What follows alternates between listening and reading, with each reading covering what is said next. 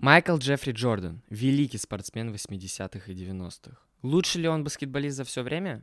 Спорный вопрос. Но точно сказать можно одно. Ни один спортсмен в мире не поменял культуру так, как это сделал Майкл Джордан. Сегодня я расскажу тебе об этом перевороте подробнее в формате, где будут собраны подобные аудиоэссе, доклады и так далее. Steps to Reach. Но только Reach не как богатый, а как достигать. Все, погнали.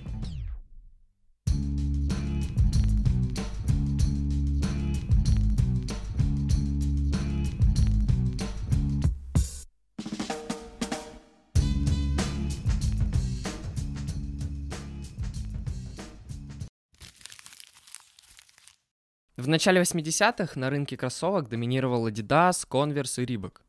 Nike в то время были направлены в область именно беговых кроссовок, а личные контракты с брендами тогда получали только представители индивидуальных видов спорта. Например, как теннисист Стэн Смит с Adidas, чьи кеды сейчас всемирно известны и их можно увидеть на каждом уголке. Из-за того, что бренд Фила Найта не ассоциировался с баскетболом, было решено подписать баскетболиста, который мог стать кумиром подростков. Ведь именно 16-18-летние парни были главными потребителями и представителями сникер-культуры. Именно им и становится 21-летний Майкл Джордан. МДЖ играл в университете Северной Каролины. После победы в чемпионате NCAA его выбирает Чикаго под третьим номером драфта в 84-м. Сразу после драфта, 27 октября, президент компании Фил Найт подписывает контракт с молодым Джорданом. Это была первая коллаборация игрока командного вида спорта с большим спортивным брендом. И ребята из Nike точно не прогадали с выбором и предоставили Майклу, ну, одни из самых жирных условий на то время. Из-за необычной на то время расцветки первых именных кроссовок Джордана, ассоциация изначально забанила единички,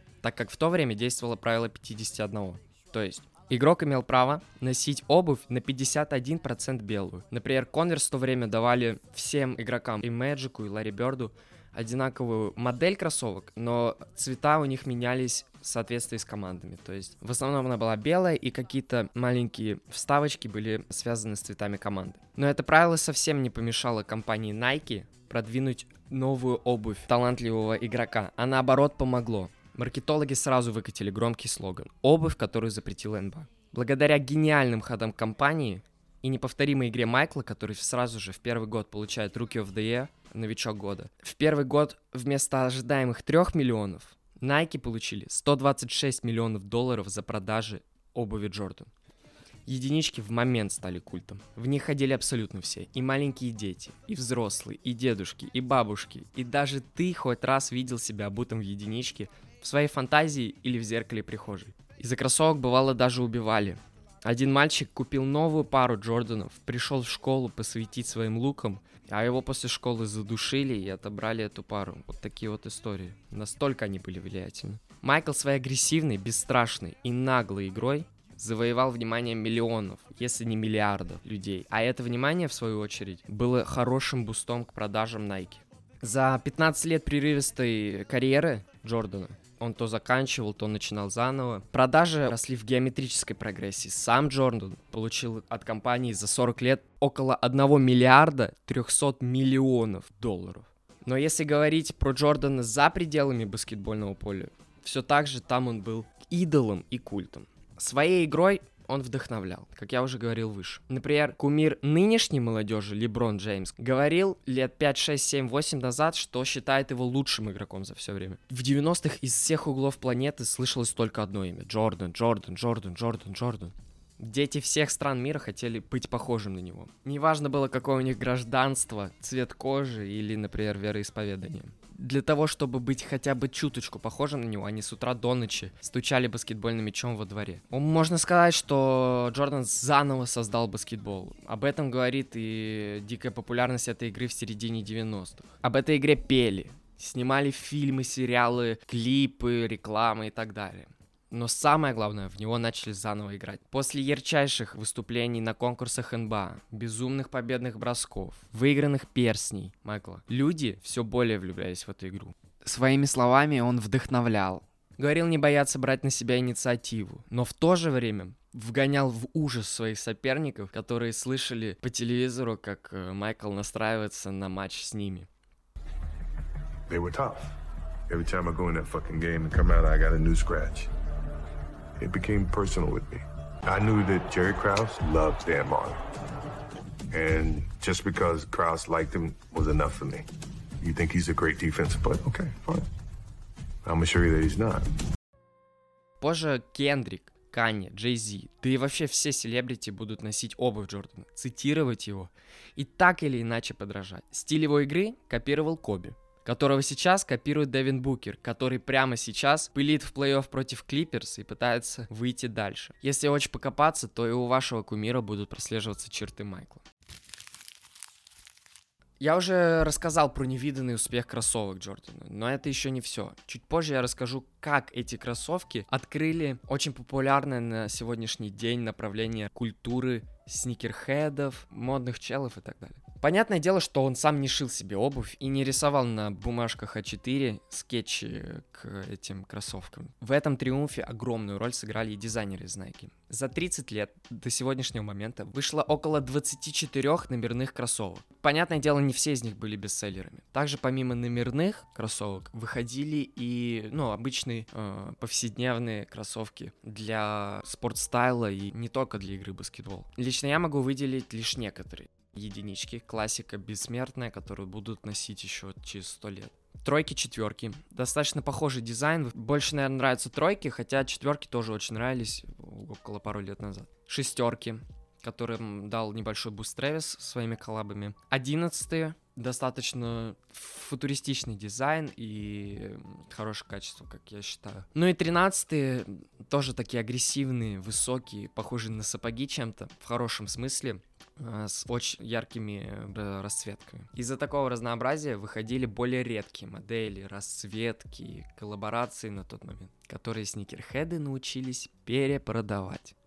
Джорданы тогда придавали некий статус. Ну а если у тебя есть какая-нибудь лимитированная пара в расцветке, в которой Майкл вчера отгрузил 40 на Мэдисон Сквер Гарден, то ты сразу автоматически становился самым сваговым чуваком района, мог продать их за очень-очень-очень вкусную цену. Люди желали этих кроссовки, а самые хитрые, быстрые придумали, как на этих людях можно зарабатывать. Даже сейчас могу провести параллель. Например, Трэвис выпускает новую коллабу с Nike, каких-нибудь шестерок, там, или единичек. А молодые предприниматели выстраиваются в очереди перед сникерхедом, куда будет завоз этих кроссовок на Никольскую, для того, чтобы продать пару в полтора, два, три, четыре, может быть даже пять раз дороже на торговых площадках. Чувствуете связь? Если говорить про нынешнее время, то Джордан просто получает удовольствие от жизни. Ну а что еще ему делать?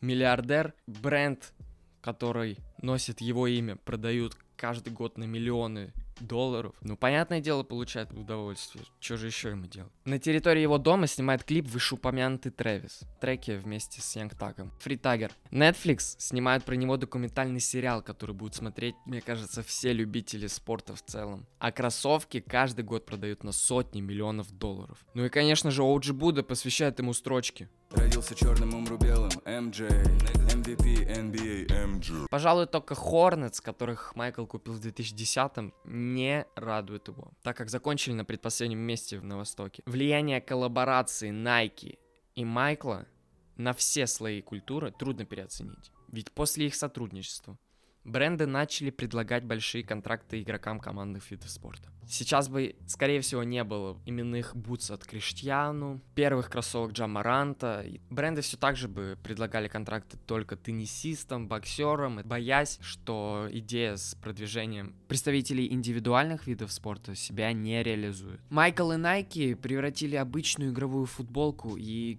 игровые кроссовки вместо единиц спортивной атрибутики в единицу уличной культуры. Ну, то есть сейчас люди могут строить свой стиль, свой э, повседневный образ жизни на обуви, на одежде, в которых совсем недавно люди метали ядра в легкой атлетике или, например, кидали трехочковые на баскетбольном корте.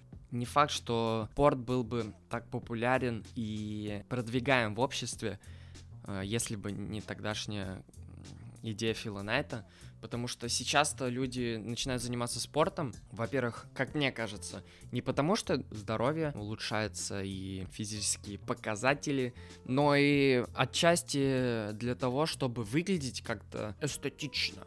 То есть люди, которые занимаются спортом сейчас, это не чуваки в футболках, коротких майках и э, в коротких шортиках с длинными чулками и каких-то кедах.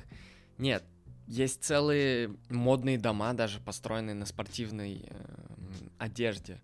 Этого бы всего не было, если бы тогда компания Nike не продвинула в общество спортивную обувь, именно спортивную, она не была лайфстайльной. Это, в ней Майкл реально играл против Юты в 98-м, а сейчас мы просто гоняем в них по парку Горького.